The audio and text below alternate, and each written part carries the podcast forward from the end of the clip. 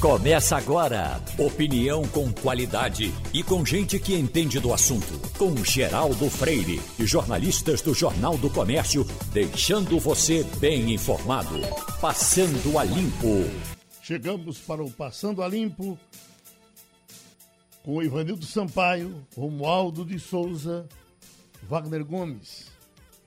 Romualdo, eh, já começaram a dizer como é que vai ser o, o final da da CPI da pandemia, já tem um, um texto mais ou menos pronto, já foi dito alguma coisa por Renan Calheiros. Eu acho que a gente não pode negar que a pandemia, que a, que a, a CPI nos prestou um serviço muito importante, porque botou o, governo na linha, ou pelo menos até certo ponto na linha. Imagina se não tem esse pessoal aí batendo o tempo todo, como era que a gente estava se ainda não está a contento o trabalho do governo federal na pandemia, imagina como ele estaria se não tivesse essa máquina de cobrança aí o tempo todo. Então, eu acho que por aí já é o suficiente para a gente dizer foi, foi prestado um serviço. Porque vai passar disso, por exemplo, essa história de, de, de acusar de charlatanismo e não sei o quê, isso pega? Eu acho que não vai pegar, porque se você se tivesse que acusar de charlatão, poderia se acusar centenas e centenas e centenas de médicos que ainda hoje estão aplicar, aplicando esses remédios aí, sugeridos pelo presidente da República. Então, não acho que isso vai dar em nada. Mas, de qualquer forma, não se pode negar o serviço que a CPI prestou. O que você nos diz? Geraldo, o contrato do Ministério da Saúde com a multinacional que estava que está fabricando a vacina Covaxin foi suspenso depois que a CPI revelou tramóias dentro do Ministério da Saúde para comprar o imunizante. Só aí o país já teve, de um lado, uma Uh, um ganho significativo do ponto de vista de dinheiro, porque não gastou, não investiu dinheiro naquela vacina, e por outro lado, não houve o pagamento do, da suposta propina, e por outro lado, revelou que no Ministério da Saúde, o comando das ações não passava nem perto do gabinete do ministro Eduardo Pazuello. Pazuello levou para o Ministério da Saúde um grupo de pessoas que aí sim esse grupo se dedicou a diferentes atividades e uma delas era montar um esquema para é, se apropriar de recursos públicos na compra desses imunizantes. Só isso já mostra a importância de fazer a investigação.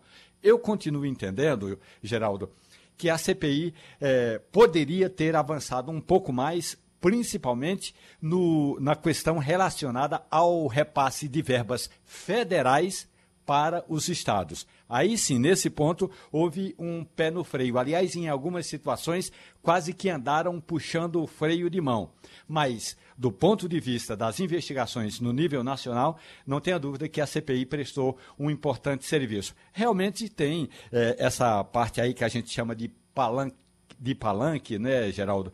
Quando diz que vai botar ou enquadrar o presidente como charlatanista, na prática mesmo, muita gente, como você bem destaca, também eh, tentou vender ah, esses medicamentos sem eficácia comprovada. Inclusive, o presidente que tentou mostrar a caixa para as EMAs e não deu certo, e muitos médicos que se juntaram ao presidente nessa campanha, eh, felizmente naufragada. Mas o importante é a CPI avançou nesses, nesses quesitos, mas poderia ter ido um pouco além. Por exemplo, na questão do repasse de verbas para os governos estaduais. Já para conversar com a gente, chega o governador do PSDB do Rio Grande do Sul, Eduardo Leite.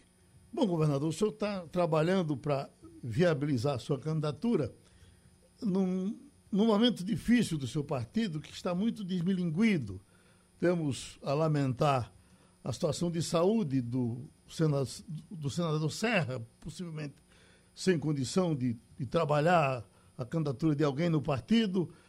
Já tivemos Fernando Henrique dizendo que vota em Dória. Já temos uh, Alckmin dizendo que vai sair do partido para ser candidato a governador uh, de São Paulo. E aí o senhor cada vez mais fica desarmado para trabalhar a sua candidatura. Mesmo assim, você acha que vai prosperar? Bom dia, Geraldo. Bom, Bom dia, dia aos amigos que nos acompanham aqui na Rádio Jornal de Pernambuco. Olha, é, eu estou muito entusiasmado nessa jornada. Eu, para você entender, Geraldo, e quem nos acompanha aqui, fui prefeito de Pelotas aos 27 anos e governador do Rio Grande do Sul, eleito aos 33 anos, um dos mais jovens na história do Brasil. Sempre tive que enfrentar a os consensos da cartilha política. Né? Ser prefeito aos 27, ser governador aos 33 é por si só já um ato de ousadia que contrariou a visão de muita gente, que achava que era cedo demais, que não ia dar certo. O PSDB no Rio Grande do Sul é um partido pequeno, não é um partido grande. É, o Rio Grande do Sul tem grandes forças políticas no MDB e nos progressistas, no PP, é, dentro desse campo político, que disputam o protagonismo do processo eleitoral.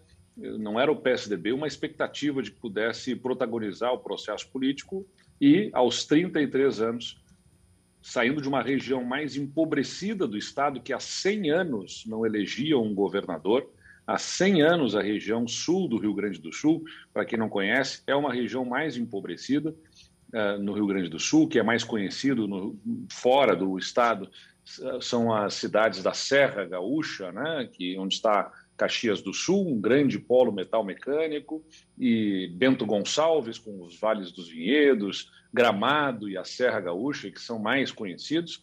A região sul é uma região mais empobrecida.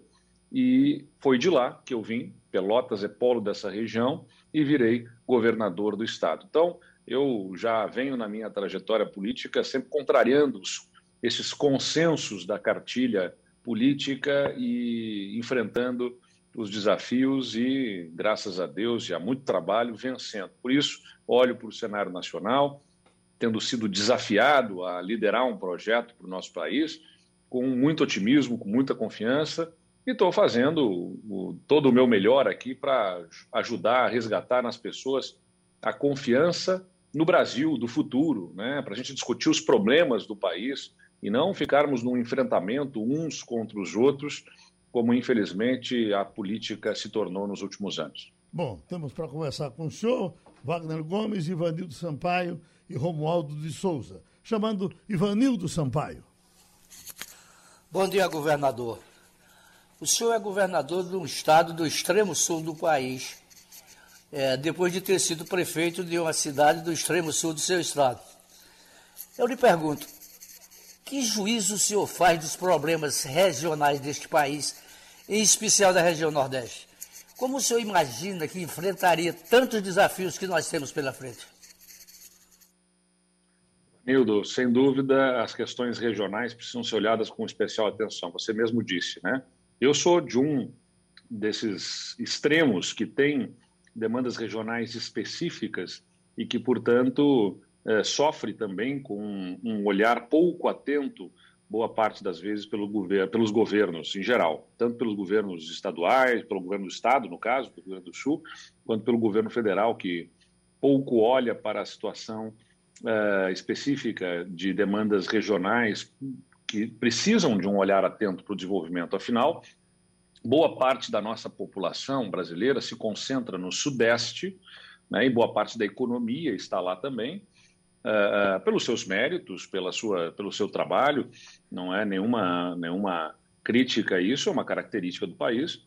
Então, se nós queremos desenvolver o Brasil por igual, a gente precisa sim olhar para uh, investimentos que devam ser feitos de forma a compensar essas uh, características regionais. Por exemplo, né, Pernambuco, a gente sabe, tem demandas de infraestrutura que são históricas e que precisam ser tratadas, como a Transnordestina, para ligar o porto de Pecém até o porto de Suape, e que, infelizmente, recentemente o Ministério da Infraestrutura apresentou não dar a prioridade para a obra no sentido ao porto de Suape, ou o arco metropolitano para fazer a conexão uh, dos polos industriais do litoral norte ao, ao, polo industrial do Porto de Suape, ou obras de infraestrutura que visam reduzir os custos logísticos para que a gente tenha melhor capacidade de competir dessas regiões com as outras regiões. porque como as regiões já são mais afastadas dos grandes centros consumidores e produtores dos principais insumos que, que são demandados na indústria, uh, se não houver infraestrutura qualificada, acaba ficando tudo mais caro. E se fica mais caro, compete em piores condições ou até não consegue competir e se inviabiliza qualquer investimento nessas regiões. Então, primeira coisa, a gente tem que olhar diante da demanda de infraestrutura que reduza o custo da logística e estimule o investimento privado para gerar emprego, gerar renda para a população de cada uma dessas regiões, de acordo com as suas vocações locais. E é claro que a gente tem que olhar também as questões sociais específicas, né? Determinadas regiões do Brasil, uh, por consequência da falta uh, de desenvolvimento econômico ao longo de um determinado período, uh, tem uma parcela substancial da sua população, uma parcela expressiva da, da sua gente, que precisa de apoio do governo com políticas públicas específicas de transferência de renda, como é o caso do Bolsa Família, ou de programas habitacionais, programas de saneamento, serviços públicos de saúde, onde as pessoas mais carecem de governo têm que ter mais governo. Né? Tem que ter mais atuação do governo para atender essas pessoas. Então, é, essas desigualdades regionais do Brasil precisam ser enfrentadas com esse olhar, sem dúvida nenhuma, é, é, específico para o que é a demanda mais premente, mais urgente de cada uma das regiões e uma atuação firme e decisiva do governo de atender mais onde mais precisa do governo. Bom, nós estamos ouvindo o governador do Rio Grande do Sul, Eduardo Leite que, vamos dizer, insinuando para ser candidato a presidente da República, certamente ouvindo o Brasil e tomando o pé da situação. O senhor pegou o Estado em crise, o Rio Grande do Sul numa crise profunda, e o senhor assumiu. Eu pergunto, o senhor já resolveu a sua crise aí para poder agora se preocupar com a crise dos outros? Estamos a passos largos aqui enfrentando a, nosso, a nossa crise e superando esse cenário de crise do Rio Grande do Sul.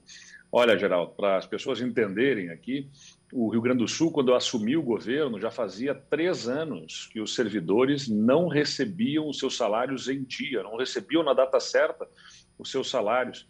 Está sendo pago em dia. Desde o ano passado, o Estado voltou a pagar o salário dos servidores na data certa. Né? Eu assumi o governo Hospitais estavam com três meses de atraso nos pagamentos por parte do governo, né, dos recursos do governo do estado. Os municípios estavam por seis meses sem receber uh, os pagamentos na área da saúde por parte do estado e o Estado não estava pagando os fornecedores de medicamentos, né, afetando o fornecimento de medicamentos. Está tudo rigorosamente em dia. O Estado paga os hospitais, paga os municípios em dia e quitou as dívidas já deixadas por governos anteriores na área dos medicamentos. Então, a gente fez as reformas, organizou o governo, diminuiu o gasto com o próprio governo para dentro, para poder gastar mais com a população nos serviços públicos. E é isso que eu penso para o Brasil também. A gente precisa ter um olhar de gestão focada em resultados para atender a população que mais precisa com os serviços públicos de forma decente. Imagina a gente estar tá na pandemia, como a gente enfrentou, né, esse período mais crítico da pandemia do ano passado para cá, com os hospitais recebendo em atraso, fechando serviços, parando cirurgias, parando consultas, seria o caos absoluto, né? A gente conseguiu fazer um enfrentamento melhor da pandemia por conta dos recursos sendo uh, uh, utilizados de forma correta. Uh, e a gente, a gente colocou uh, os pagamentos aos hospitais em dia já no primeiro ano do governo, antes da pandemia. Né? Foi um esforço concentrado para colocar as contas em ordem. Uh, não é um fim em si mesmo o equilíbrio das contas do Estado, mas é um meio fundamental. Sem ter as contas em ordem, você não consegue planejar o futuro. Isso é assim na casa da gente. Né? Se a gente está devendo Uh, uh, se alguém está devendo para vários credores, não consegue se planejar para fazer um investimento dentro de casa. Está devendo para os outros, tem que pagar as contas para conseguir planejar o que vai fazer para melhorar a sua própria casa. O Estado é a mesma coisa, a gente tem que ter o Estado funcionando bem para gastando direitinho, pagando as suas contas, para poder planejar e fazer investimentos para melhorar a vida das pessoas. Vamos girando a roda agora, Wagner Gomes. Governador, é, o partido do senhor, o PSDB, acumulou diversos erros de estratégia durante o período pós-Fernando Henrique. Começar por 2002, quando o PSDB lançou José Serra para concorrer com o, o, o então o, o, eleito presidente Lula naquela ocasião. É, e é, é, o eleitorado naquela ocasião pedia um governo de mudança, algo, um, um, um, candidato de mudança, e lançou um candidato de continuidade. Quando foi em 2006, o, o eleitor também queria um candidato de continuidade, é tanto que reelegeu Lula, mas o PSDB resolveu lançar o ex-governador Geraldo Alckmin. Em 2010, novamente, o PSDB estava nas mãos do ex-governador José Serra e ele se fez candidato para concorrer contra Dilma, que era uma candidata de continuidade, quando naquela ocasião o PSDB tinha um governador, assim como o senhor hoje, bem avaliado, estava por cima, tinha organizado o seu estado também, que era Aécio Neves, que não viabilizou sua candidatura em detrimento de José Serra.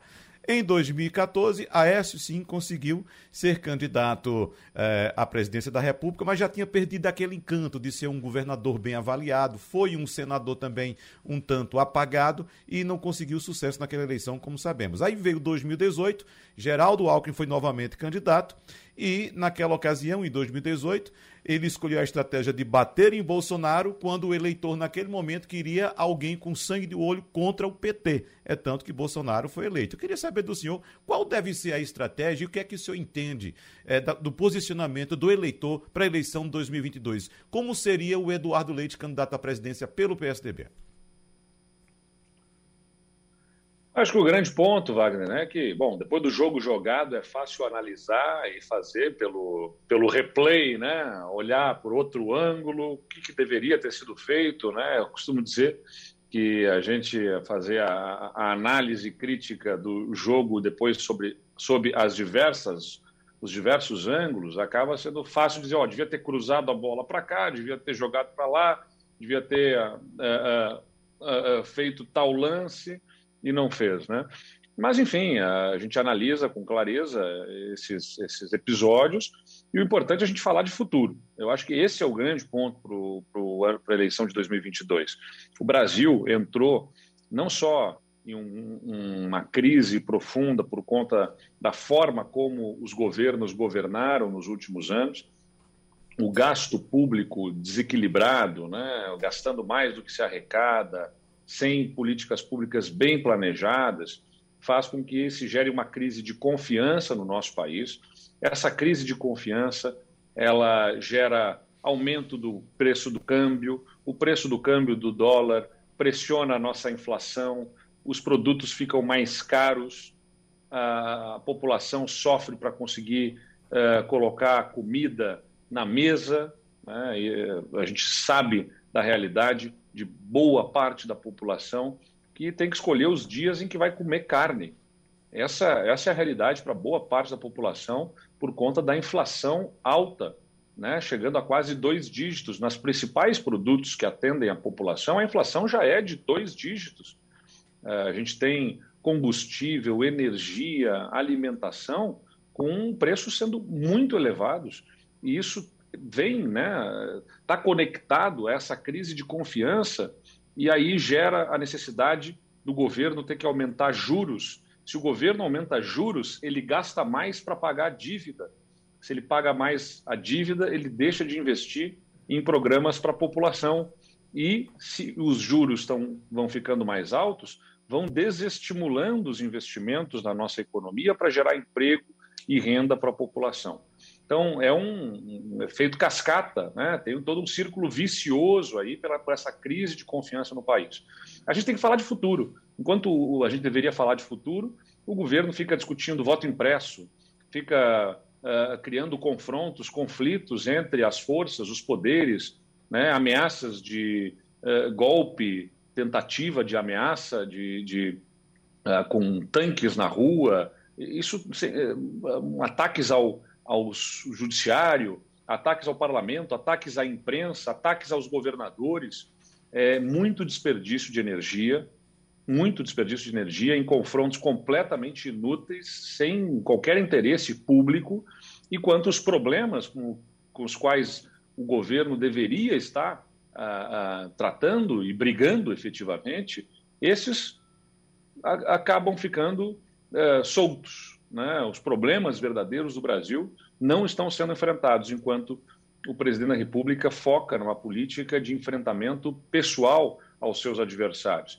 Então, eu, eu, entendo que a eleição de 2022, a gente tem que falar de futuro, do Brasil que a gente quer.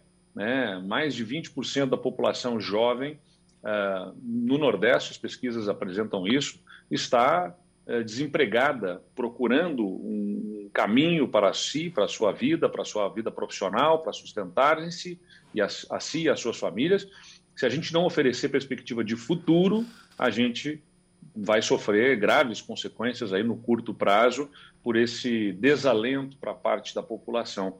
Então, a gente tem que fechar um capítulo de uma política que foi muito divisiva eh, entre nós e eles, uns contra os outros, eh, para abrir um capítulo de uma política focada em atacar verdadeiramente os problemas e não eh, a destruir adversários políticos. Bom, passando a limpo, está lhe mostrando o governador Eduardo Leite, do Rio Grande do Sul, para você conhecer melhor um homem que aspira à presidência da República. Vamos com Romualdo de Souza, de Brasília. Governador, muito bom dia para o senhor.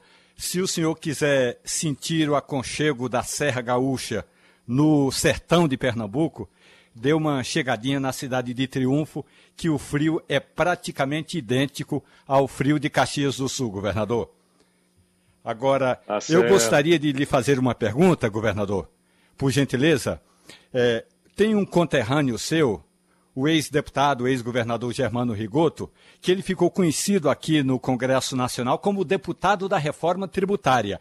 Ele presidiu duas vezes a comissão, foi relator de uma comissão da reforma tributária, mas apesar de todo o empenho, não andou gostaria de saber como é que eh, o senhor quer, deve tratar, quer tratar a questão da reforma tributária já agora na sua proposta de campanha ah, para chegar ao Palácio do Planalto, governador.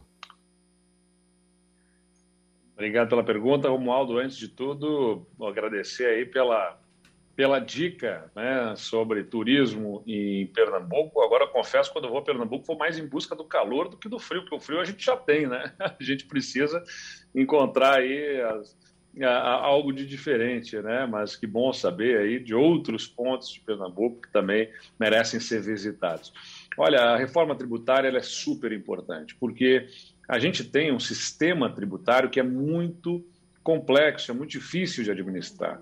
Quem nos ouve aqui pode achar que esse assunto é mais distante, mas se a gente tem um sistema tributário que é complexo, de um lado, torna difícil a vida de quem empreende, eu acabei de falar para vocês, de outro lado, o, o governo precisa aumentar juros, aí a vida para quem tem dinheiro acaba sendo fácil de resolver. Né? Compra títulos do governo, se remunera com os juros, e ao invés de empreender e gerar empregos, porque é tão difícil empreender, é tão difícil administrar esse sistema tributário complexo, mas é mais fácil comprar títulos do governo, ganhar juros e não gerar emprego nenhum, simplesmente financiando um governo endividado. É isso que acontece no Brasil. É isso que precisa ser observado. Então a gente precisa reduzir essa complexidade. Como é que reduz isso? Tem que analisar justamente o conjunto dos impostos. É difícil porque Parte dos impostos são municipais, especialmente aí o ISS, Imposto sobre Serviços, o Imposto Estadual, que é o Imposto de Circulação de Mercadorias, o ICMS. Depois você tem os impostos federais, IPI, PIS, COFINS, que precisam ser uh, uh, reunidos, como em outros países acontece, num único imposto, um imposto de valor agregado, que uh, seja mais simples de ser cobrado. agora, é claro que isso tem discussões é, muito difíceis, porque a área de setor de serviços acaba reagindo por conta do, das alterações que vai gerar em alíquotas, é, é, os municípios acabam também ficando ansiosos na expectativa do que vai gerar com as suas arrecadações. Então tem que ter um esforço grande de diálogo, de liderança do presidente da República para que essa reforma aconteça. E é isso que não acontece, porque os presidentes, né, e atualmente a gente tem observado isso, pouco conhecem, pouco entendem desse assunto e não querem liderar esse processo, né? Não tem convicção uh, na pauta para liderar um processo como esse, que é difícil de ser entendido, mas que é de grande impacto na vida da população. Eu insisto, né? Quando a gente tornar mais fácil empreender, com uma carga tributária menor, por um governo que gaste menos, possa reduzir a carga tributária, como a gente está fazendo no Rio Grande do Sul, diminuindo os impostos, né? a gente diminuiu alíquotas de ICMS e vamos continuar diminuindo alíquotas de imposto no Estado para estimular a nossa economia, eh, eh, a gente tem que tornar a vida de quem empreende mais fácil, para que ao invés de comprar títulos da dívida sendo remunerado por juros, opte por pegar o seu dinheiro e aplicar em investimentos que gerem emprego, que gerem renda para a população, para movimentar a nossa economia. Esse é, sem dúvida, o caminho que a gente deve trilhar para o Brasil se desenvolver e ser o país que a gente quer. Nós já tivemos uma inflação fantástica que aí o seu partido chegou e acabou com ela. Essa inflação está voltando. Se o senhor for presidente, a gasolina baixa? Olha, boa parte desse valor da, do combustível, Geraldo, ele está atrelado ao preço do câmbio, do dólar. Né? E o dólar está atrelado ao risco do Brasil. Quando a gente tem um ambiente doméstico, interno, de tensão, né? por conta da forma como a política tem sido conduzida, gerando muita uh, expectativa, né? muita uh, ansiedade no mercado, isso faz com que o preço do dólar aumente. Ah, o dólar mais alto está diretamente conectado a, a, um ambiente interno também de tensão política. Por isso que é importante que o presidente da República não seja um fator de tensão. Né? Se ele tensiona, se ele cria confrontos, se ele cria conflitos, ele dificulta esse ambiente, gera falta de previsibilidade, e a falta de previsibilidade faz com que o dinheiro saia do país e se sai o dinheiro do país, né, a gente tem escassez de dólar e aumenta o preço do câmbio. Como a gente tem uma, está falando de uma commodity, que é o petróleo, né, precificado internacionalmente, esse aumento do câmbio pressiona o valor do combustível aqui também. É claro que é um, um, um, um preço né, é precificado internacionalmente, o barril do petróleo tem as suas oscilações, enfim, mas o ambiente interno está também sendo decisivo nesse aumento do preço dos combustíveis.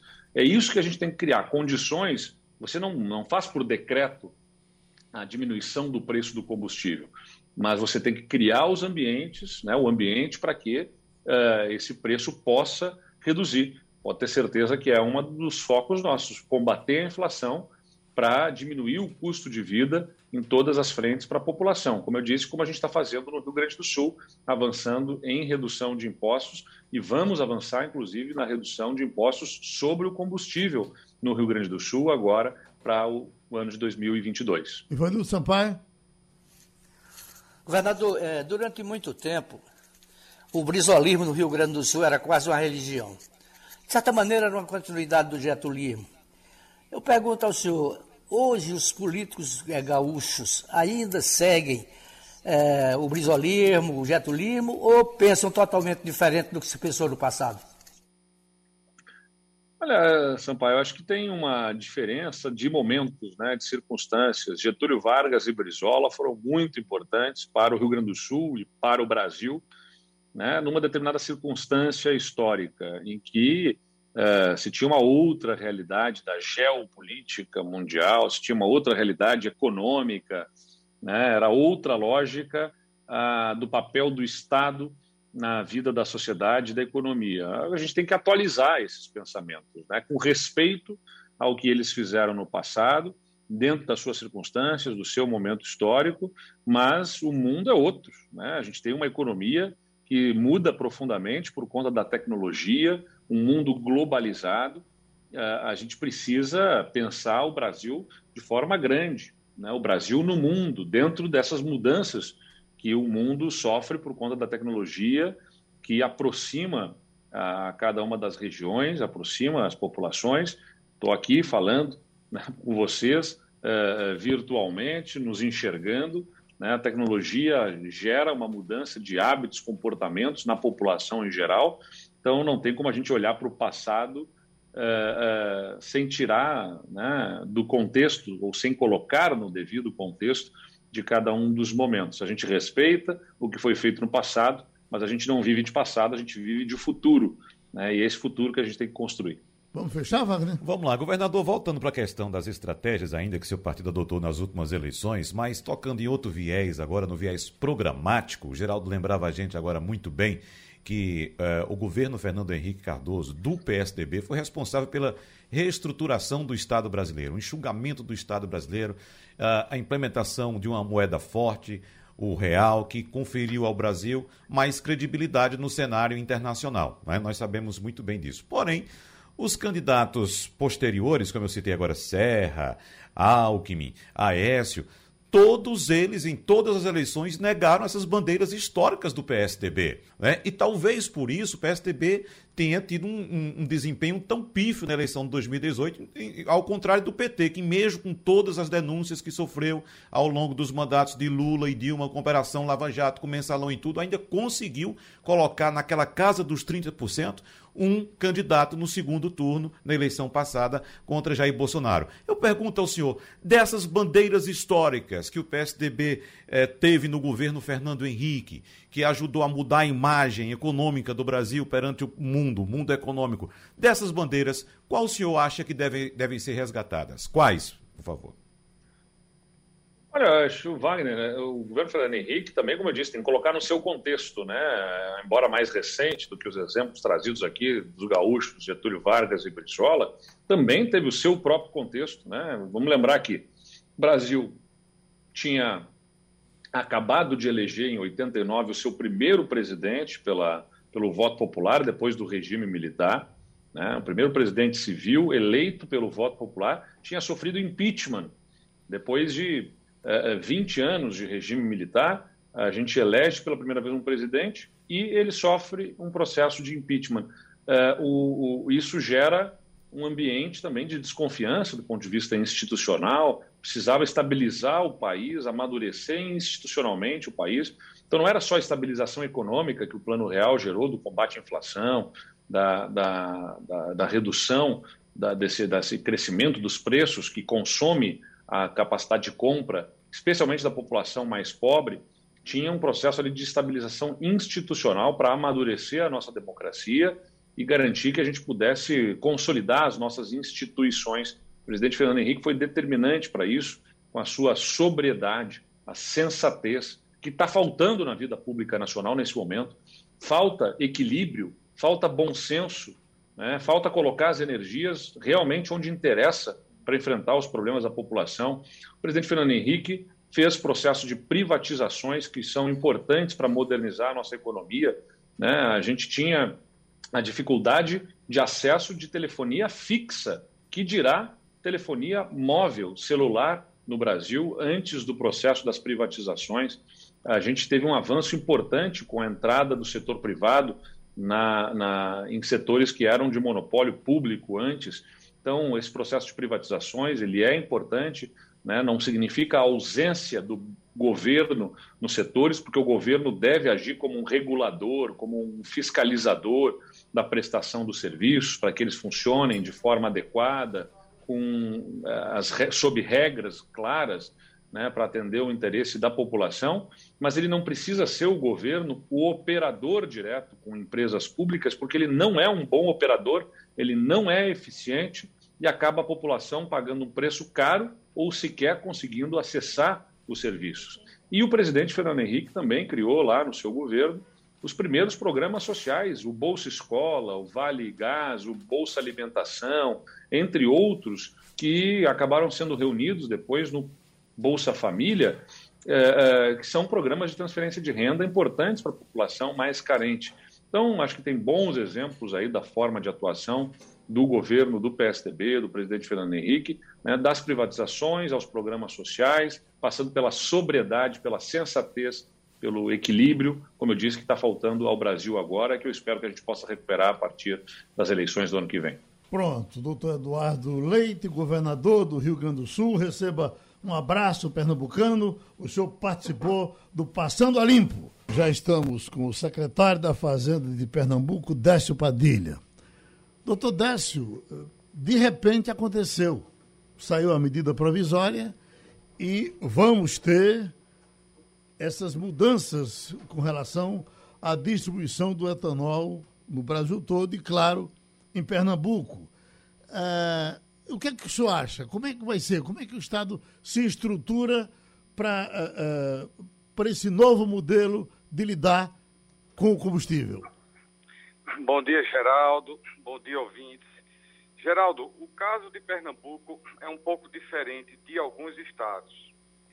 É o caso de Pernambuco, nós temos uma legislação que, em virtude daquela, daquele embate judicial há alguns anos, desde 2017, Pernambuco tem uma legislação que ela prevê, caso por decisão judicial definitiva ou por é, ato legal, lei, resolução, podia ser resolução da ANP, né, podia ser uma lei, ou seja, ato legal ou decisão judicial, que a gente tem a sistemática já prevista no decreto regulamentador do CMS, no artigo 433, que é a subvenção tributária para as usinas. Ou seja, na hora, como foi a medida provisória ontem, que se inicia uma legislação permitindo a usina vender direto para o posto revendedor, ela vai automaticamente recolher de forma antecipada o ICMS do álcool combustível destinado ao posto, ou seja, ela, ela antes desse álcool chegar fisicamente lá no posto de gasolina, ela no ato da saída da usina, ela já emitiu uma nota do imposto dela e do imposto futuro, da operação futura do posto de gasolina. Então chama-se antecipação tributária com substituição. Ela retém o imposto e paga pela operação futura. Agora, a lógica do governo é que fazendo assim pode baixar o preço do combustível. O senhor acredita nisso? Bom, aí é a lógica do, do, do presidente Bolsonaro, né? O presidente Bolsonaro colocou para a sociedade que se você reduzir o elo da cadeia econômica, haverá uma redução de custo operacional e, consequentemente, a melhoria do preço de ponta. Isso daí é um debate extremamente polêmico. Do ponto de vista tributário, o estado de Pernambuco, o estado de Minas Gerais, o estado de Alagoas, alguns estados do Brasil, não são muitos, já estavam preparados em virtude de embates judiciais existentes há três, quatro anos atrás, por causa disso. Mas estados que não adotarem a submissão tributária que não tiverem um controle sobre isso, é uma medida que pode trazer, que não é o caso de Pernambuco, pode trazer uma falta de controle. Mas no caso de Pernambuco, a legislação já permite, como eu disse anteriormente, que essa venda da usina para o posto seja recolhido, além do imposto da usina, o imposto, o imposto ICMS da venda da usina para o posto, próprio recolhimento do posto, antes de vender para o consumidor, já estará destacado na nota pela usina. Chama-se antecipação tributária com substituição. Então, isso aí traz um controle. Agora, vários estados não têm isso. Ivanildo Sampaio. Bom dia, secretário. Secretário, qual é o valor da alíquota que o Estado cobra sobre o álcool da base, na usina?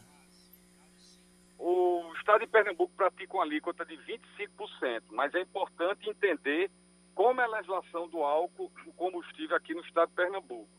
A alíquota é de 25%, no entanto, ele tem um crédito presumido de 12%, tanto na operação interna, a usina vendendo para dentro do Estado, como na operação interestadual, a usina vendendo para outro estabelecimento fora do Estado de Pernambuco. Então, tem um crédito presumido de 12%, a alíquota é de 25%, mas tem um crédito presumido de 12%.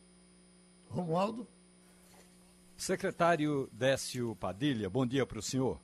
A professora Tânia Barreto juntou-se ao cantor e compositor Raul Seixas e escreveram um verso que diz o seguinte: Eu gastei o pouco do que eu tinha, mas plantei aquela cana que o senhor me encomendou. Depois dessa medida provisória, secretário, eu pergunto: o setor canavieiro vai estar um pouco mais aliviado, principalmente esperando um aumento da demanda, uma vez que ontem a promessa do governo é de que o etanol vai ficar cada vez mais em conta e quem tem, por exemplo, a opção do carro a gasolina ou a etanol vai poder optar pelo etanol porque o etanol vai estar mais barato?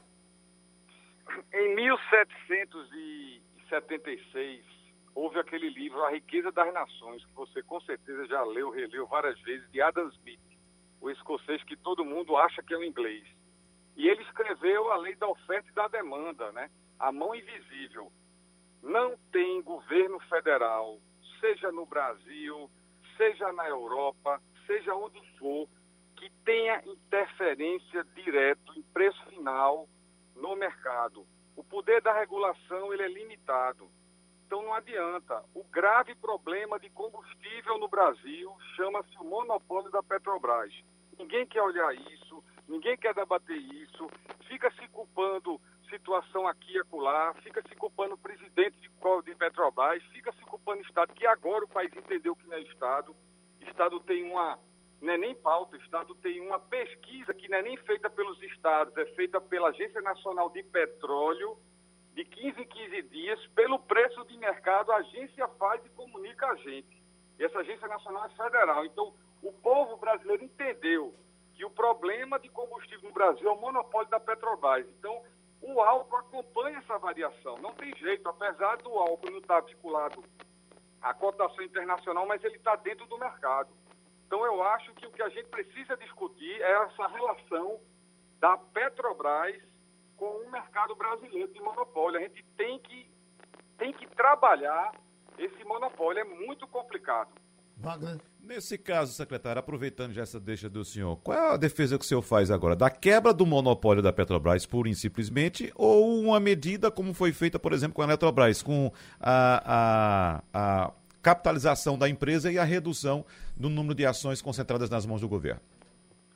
O importante para mim é concorrência. Aí é uma visão minha como técnico, como técnico de carreira, como representante do Conselho Nacional é, de Política Familiar do Concefaz, do nosso Comitê Nacional, coordenador nacional da reforma tributária, o que eu vim estudando nos últimos anos, todos os sistemas tributários de todos os países que nós estudamos, a concorrência é fundamental para trazer a neutralidade tributária e para trazer o que a gente chama de preço justo, que é a mais-valia, uma margem que o empresário tem seu lucro e que o consumidor tem condições de pagar. Então, o problema do combustível no Brasil é que a Petrobras não tem concorrente. As empresas que aqui chegam, então, privatizar ou não privatizar a Petrobras é um, é um debate muito específico. A questão é o que podemos fazer, e aí é matéria do governo federal, para terem várias grandes empresas concorrendo com a Petrobras. Porque se a Petrobras vai explorar um poço, o pessoal, uma bacia que tenha em leilão é só acompanhar que as empresas que vêm se associam com ela. A maioria, ela ganha só. Quando vai para um mercado, o mercado que a gente diz produção e distribuição é um problema grave em combustível. Ela saiu da BR, mas a BR era para vender a consumidor.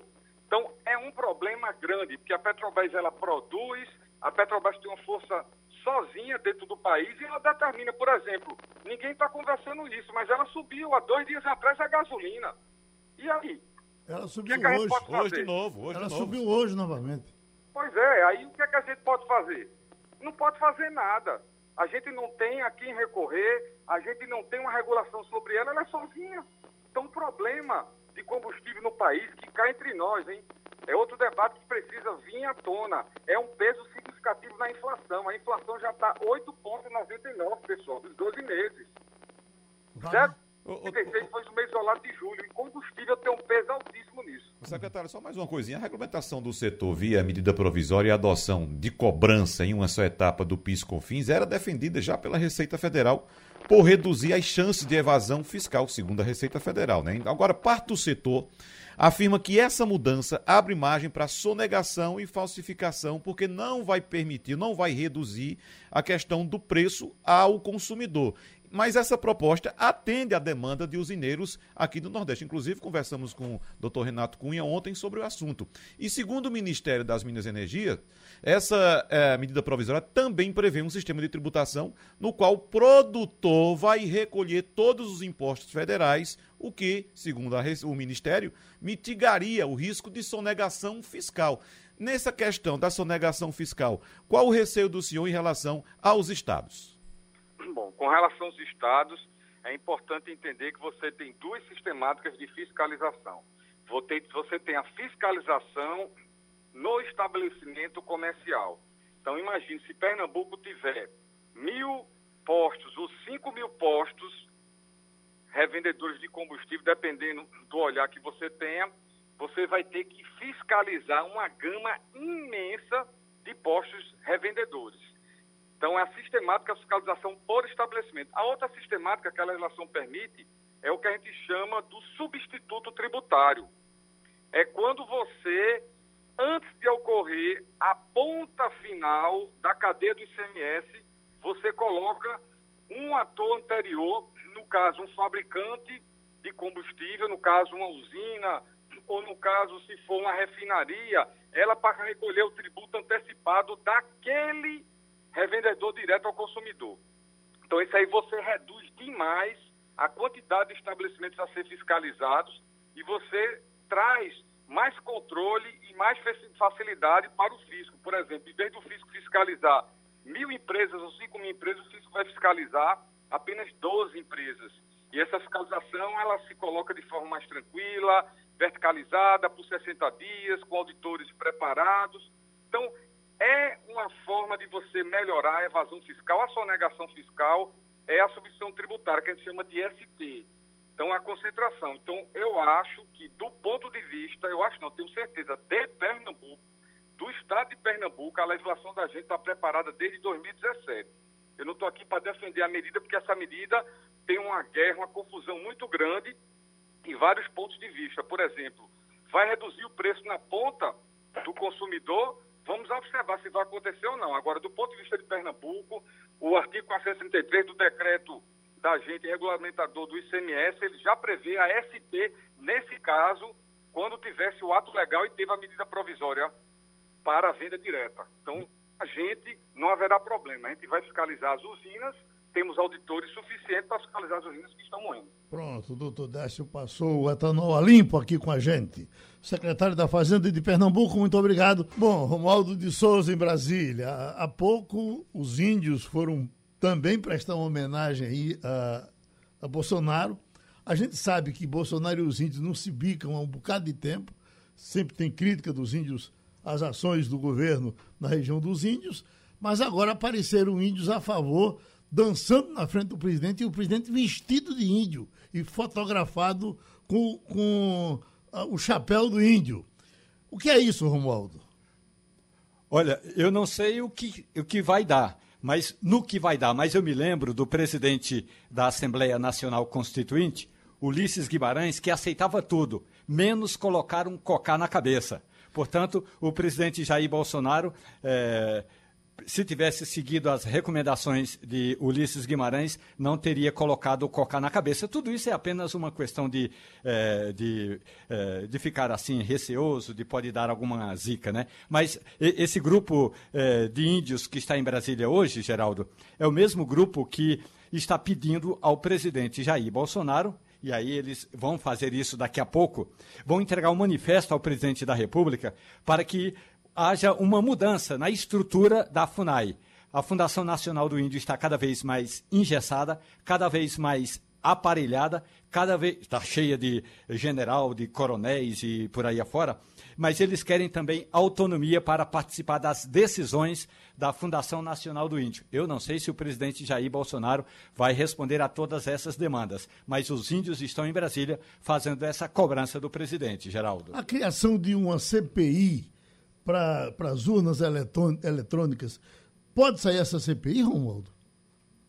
Geraldo, já houve uma, uma, uma proposta como essa, que teve inclusive o apoio de mais de um terço dos parlamentares, mas ainda assim a CPI não foi instalada é preciso, para instalar uma CPI, ter um fato determinado. Simplesmente para dizer que a CPI, ou, ou, melhor, que a CPI vai recomendar que mude a cor é, das, da, das teclas, ou mude a posição das teclas, ou para fazer esse ou aquele, é, essa ou aquela denúncia, é, a CPI não andou, ou pelo menos a primeira proposta não andou, a CPI sequer foi instalada. É apenas um, um, um fogo de palha, Geraldo. Tem pouca chance é, de progredir, mesmo que tenha o um número suficiente de apoio. Ô, Geraldo, é preciso saber que corrente indígena é essa que está hoje na frente do Palácio do Planalto festejando com o presidente Jair Bolsonaro, viu? Porque indígenas apresentaram esta semana mais uma denúncia contra o presidente no Tribunal Penal Internacional de Haia. A denúncia por genocídio e crimes contra a humanidade foi apresentada segunda-feira ao Tribunal Internacional e é a terceira tentativa que o presidente Jair Bolsonaro preste contas à Justiça Internacional somente por crimes é, é, apontados pelos indígenas. São quatro denúncias no Tribunal Penal Internacional, dessas quatro, três apresentadas por indígenas. Então, o que diferencia das outras denúncias, esta agora, é que esta foi elaborada por uma equipe de advogados indígenas. À frente do grupo está Luiz Henrique Eloy Terena nascido há 33 anos em uma aldeia do povo terena chamada Ipeg, que fica perto da fronteira com o Paraguai. Então, como disse Romualdo, precisa saber que corrente indígena é essa que está festejando com o presidente hoje, já que ele tem três denúncias por genocídio no Tribunal Penal Internacional de Haia. Ivanil, diziam que esse negócio do distritão era um bode na sala. Os deputados estavam falando nisso, que era para fazer outra coisa. E fizeram. Estão retornando agora com as coligações, que eh, eles tiveram muito problema na última eleição e eles tentavam resolver. Então, essa troca, eh, ela foi tão a gosto da, da, da Câmara de Vereadores que me parece que foi assim, 440 votos contra 30 que, que ficaram do outro lado. Será que foi isso? Geraldo, se fala muito em segurança jurídica nós temos uma insegurança eleitoral. Quer dizer, a cada eleição se muda a regra do jogo. É impossível você solidificar uma democracia com essas mudanças que o nosso Congresso promove. Basta um deputado se sentir prejudicado que ele apresenta um projeto de lei, né, uma tentativa de mudança da Constituição para mudar isso e mudar aquilo, e você deixa totalmente desinformada e perdida a sociedade brasileira. Eu acho que é falta do que fazer desse pessoal. Uhum. Ô, ô, Geraldo, é, é pena que nós, enquanto sociedade, inclusive nós, enquanto imprensa, não tenha conseguido ainda assimilar isso que você acaba de falar os bodes que são colocados na sala. Veja como a gente desvia nossa atenção. Quanto tempo nós perdemos discutindo tal do distritão? Uhum. Quando o distritão era um tal de bode na entrou sala. para sair. Entrou para sair. Botaram o distritão, mas na verdade o que eles queriam era uhum. resgatar as coligações. Uhum. Aí faz o seguinte: não, bota o distritão, vai todo mundo falar do distritão, aí a gente bota aqui o, o, a, as coligações. Que agora todo mundo vai dizer, ah, pelo menos o distritão não passou. Né? Uhum. Aí a gente aceita as coligações. Sempre que já assim. havia, né, Wagner? E já, exatamente, sempre assim. Então, veja só, houve uma mudança para a eleição passada, né? Agora muda de novo. Uhum. Muda de novo. É assim. Você lembra na época do futebol em que a gente começava o ano sem saber como era que ia ser o campeonato, sem saber quantos times iam disputar, como seriam as finais, se seria ponto corrido, se seria por mata-mata. A gente está vivendo a mesma coisa com uma eleição, meu amigo. O Gal Antônio Martins, e não dá para a gente não falar dos incêndios. Você é vizinho aí de diversos incêndios, falou inclusive deles da última vez que a gente participou, e a coisa está crescendo uh, a, a, a, cada momento. E nós não temos, Martins, uma tecnologia razoável para combater incêndio. Se fosse para matar gente, a gente já tinha inventado mil coisas, mas para salvar, a gente tem uma enorme dificuldade. Ou tem alguma coisa aí mais, mais positiva para fazer o fogo parar? Bom dia, Geraldo Freire. Bom dia, ouvintes da Rádio Jornal.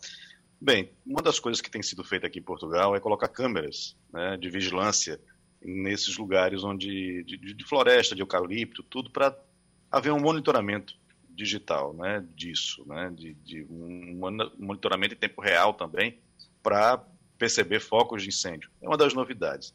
Agora, não adianta também a gente correr tanto com, com, com, pensando só em tecnologia, é importante que, que haja cada vez mais tecnologia para evitar esse tipo de coisa, se a gente também não contribui para melhorar as condições que geram esses incêndios. E a, a, a, uma das principais condições é a questão do aquecimento global, que desregula tudo que, que, que, que acontece aqui em, em termos de, de, de clima no, no, mundo, e obviamente que Portugal, né, por estar inserido no mundo, como o Brasil, como tantos outros, está sofrendo aí os, os efeitos. É, esse, esse período agora, uma onda de calor enorme no, no, no sul da Europa. Curiosamente, e aí isso também faz parte dessa questão das mudanças climáticas, esse agosto, aqui em Lisboa, pelo menos, está sendo bem ameno. Uhum. Eu já peguei temperaturas muito mais altas aqui em Lisboa em janeiro, ou desculpa, em agosto, e agosto agora até que está sendo relativamente não, não, tão, não tão quente. Uhum. Agora os, os, os, os é, climatologistas estão, os meteorologistas estão falando em uma onda de calor muito grande nesse final de semana. Vamos ver como é que vai ser. Aí junta calor, vento forte, né, e, e, e seca, né, e, e, pouca umidade, com floresta isso é um, uma explosão para né, para as florestas aqui na Europa. A, a, Itália deu 48 graus, parece na Sicília, ontem. Mas Ivanildo Sampaio. Bom dia, Martins. Você está é, em Portugal há um bocado de tempo, conhece muito bem a, o Estado, o país, a cidade país, essa cidade-estado, enfim. Veja bem, é, uma, uma, questão que foi colocada para mim por um ouvinte de, de nosso programa. Se vocês falam muito de Portugal, falam de vacinação, mas vocês não dizem que Portugal tem apenas 10 milhões de habitantes, que é a, a, a, a população de Pernambuco, e que não conseguiu vacinar essa população até agora. O que é que, tá, é que estaria havendo com a vacinação em Portugal? Ela é lenta, o sistema é ruim, é falta de ação do governo. O que é que acontece? Bom dia, Ivanildo. Bem, é, primeira questão da, da, da comparação do, de Portugal, né? A gente realmente não pode comparar Portugal com o Brasil. Né? Eu sempre faço uma relação de Portugal com Pernambuco. E não é só a população que é semelhante. A é com Pernambuco. A dimensão Pernambuco da... tem 10 milhões de habitantes. Alô? Essa comparação está sendo feita com Pernambuco. Pernambuco tem apenas sim, 10 sim, milhões. Sim, Pernambuco tem 10 milhões de habitantes. Portugal tem 10 milhões uhum. de habitantes. Mas parece Exato. que em Pernambuco a vacinação uhum. caminha mais depressa do que em Portugal. Isso existe? Sim, sim, não, eu, eu, eu, eu, entendi. Eu só estou querendo fazer essa ressalva da, da, da, ouvinte dizer que a gente não fala muito dessa comparação eh, das dimensões de Portugal, né? E eu gosto sempre muito de, de deixar claro que não é só a dimensão demográfica da população, mas também a territorial, né? Portugal é, é, é, do tamanho de Pernambuco, em um formato muito parecido, né? só que Pernambuco está ali na, na horizontal e, e, e, e Portugal na vertical, então a gente tem muita coisa realmente para se comparar Brasil, é, Portugal com é, Pernambuco. É, o que existe, na realidade, em Portugal é o, onde, onde, vai haver a diferenciação em relação à população é, pernambucana. Nós temos uma população aqui em Portugal muito envelhecida. Né?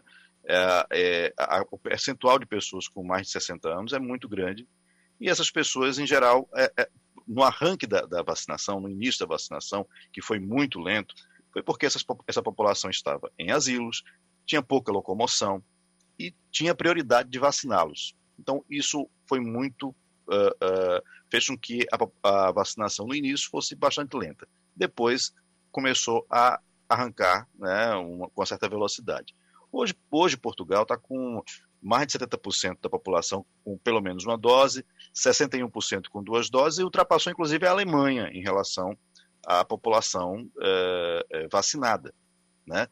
É, e outra coisa que a gente tem que pensar que o Brasil tem, e que nem foi utilizado com tanta é, ênfase como, como, poderia, é que o Brasil tem um, um, um sistema de é, agentes de saúde né, que dá muito mais capilaridade a ações como vacinação e também tem uma tradição em vacinação de, em massa. Né? Nós temos uma, vamos dizer, uma, uma espécie de tecnologia em relação a isso, muito mais avançada do que qualquer outro país, com certeza, em relação a Portugal. Então, acho que isso também, é, de alguma maneira, influencia. Agora, a situação aqui não está tão mal assim. Espera-se que no, em setembro já tenha, ou melhor, no final de agosto, mais de 90% da população elegível para a vacina já esteja com a, com a, primeira dose, e no final de setembro, mais de 90% esteja com a segunda dose. É tanto que eles estão agora cada vez mais liberando aqui e fazendo com que a, a vida volte aos poucos ao normal em Portugal. O atendimento médico aí é bom, Martins? Como é o SUS de Portugal? Porque a gente, por exemplo, os espanhóis eles não pagam remédio, né? eles é, a, a, a, Previdência oferece. Quando você vai para a Inglaterra, é, é o, o, serviço médico perfeito. A Alemanha, muito elogiado. O de Portugal é razoável? É, é bem, bem razoável. Eu uso bastante a, o serviço público. Há um projeto aqui, um, não um projeto, uma prática, na realidade, né, já bem consolidada, de, do médico da família, que são os centros de saúde, né, que realmente acompanham os medicamentos. Eles, ele, você recebe, na realidade, se a receita for uma receita que venha da, de um médico, mesmo que você seja o plano de saúde, mas se você tiver o número do que seria o SUS, que aqui é o, o, o, o Serviço Nacional de Saúde, o SNS, você vai ter um, um desconto nas farmácias, é um desconto bem razoável. Agora, é pago também. Né? Uhum. Quando você vai numa, num, num, posto de saúde, você paga 5 euros por uma consulta. Quando você vai numa emergência, você vai pagar 20 euros numa, numa, numa emergência do hospital. Não significa que as pessoas que, tenham, que não tenham condições sejam obrigadas a pagar.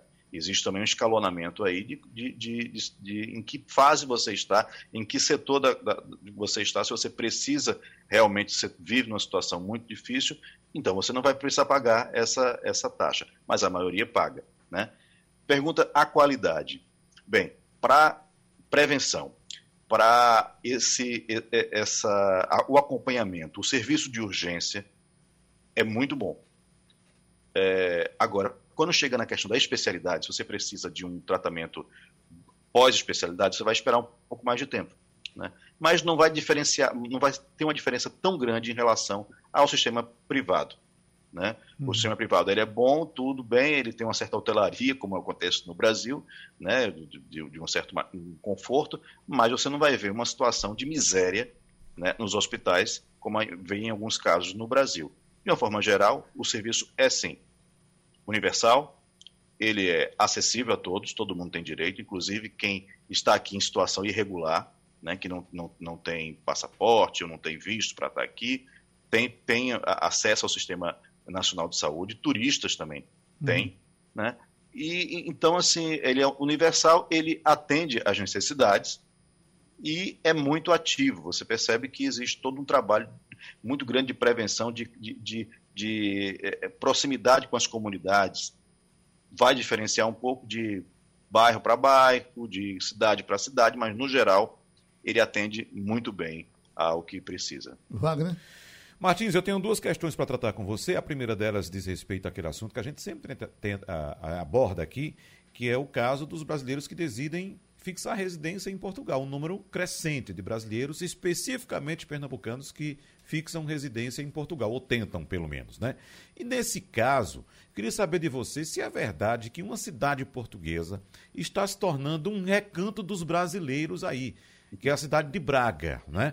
E, e outro ponto, é, Martins, é a respeito da, da restrição ao acesso dos turistas brasileiros a Portugal. A gente sabe que essa restrição, inclusive, foi é, estendida até o final deste mês. Então, existe o que? Uma expectativa para acesso a Portugal em setembro? Martins, por favor. Bom dia, Wagner. Bom dia de fato, é, essa, essa restrição ela vinha sendo é, imposta, a, cada 15 dias, né, renovada a cada 15 dias. Dessa vez, um pouco mais longo, foi três semanas e vai até o dia 31 de agosto. Só pode entrar em Portugal brasileiros que comprovem que aquela viagem é essencial, né, que tenham um exame PCR e vai ter que fazer quarentena. Né? Até dia 31 de, de agosto vai ser isso, fazer quarentena. não é exigido a vacinação específica, mas vai ter que ter um, o teste PCR dizendo que a pessoa não tem o Covid. E, a, e como eu falei, quarentena. É, a, a, houve uma demanda da comunidade portuguesa no Brasil quando o, o presidente Marcelo Rebelo de Souza foi a inauguração da, do Museu da Língua Portuguesa, se reuniu portuguesa no Brasil, é, para que houvesse um relaxamento e o, o, reconhecimento das vacinas que são aplicadas no Brasil, como a, a Coronavac. E aí o que acontece é que o governo começou a negociar isso, começou a se reunir, mas só vai concluir depois do verão, ou seja, em setembro. Então, até lá, a tendência é que exista realmente essas restrições. Quanto à joia aí do, do, do Minho, né, o Braga, que é uma cidade no norte de Portugal, é uma cidade que tem atraído muitos brasileiros, mas não só brasileiros, tanto que ela foi considerada o melhor destino turístico, ultrapassou Roma em 2021, no, na eleição de melhor destino turístico. É, é uma cidade que, que tem um, um, um, algum tempo vem chamando muita atenção, e o, a âncora disso eu acho que é a Universidade do Minho, que é uma universidade muito boa, muito reconhecida aqui na Europa, e que tem atraído muitos estudantes, atraído as famílias dos estudantes que, que, que vêm para cá, então a família vai visitar os filhos e percebe a qualidade de vida e, e acaba ficando também na cidade, resolvendo morar quem pode, e também pela questão, da, justamente por conta da universidade, de uma, uma, uma indústria digital que está se instalando. Então tem duas conhecimento digital e também o turismo, que emprega rápido, que enfim, tem chamado a atenção. É, Para você ter ideia, enquanto Portugal perde população, Braga ganha população. Houve um aumento de 6,5% em, em 2020, em, né, em relação a 2011, e desse total aí, são, é, quando você pega os números, são pequenos, né, porque Braga tem pouco menos de 2 mil, 200 mil habitantes, mas são quase 12, milhões, 12 mil a mais, desculpe, e desses 12 mil, a mais, 71% são brasileiros. Né? Então, atraídos pela universidade, atraídos pela qualidade de vida e atraídos pelo custo de vida mais barato do que em Lisboa, no Porto, Matozinhos, Oeiras, né? e também pelas possibilidades de se estabelecer, porque há emprego na área de tecnologia, principalmente. Pronto, Martins. Fechamos aqui a nossa conexão Portugal por hoje. O nosso tempo estourou demais. Terminou Passando a Limpo. Você ouviu opinião com qualidade e com gente que entende do assunto. Passando a Limpo.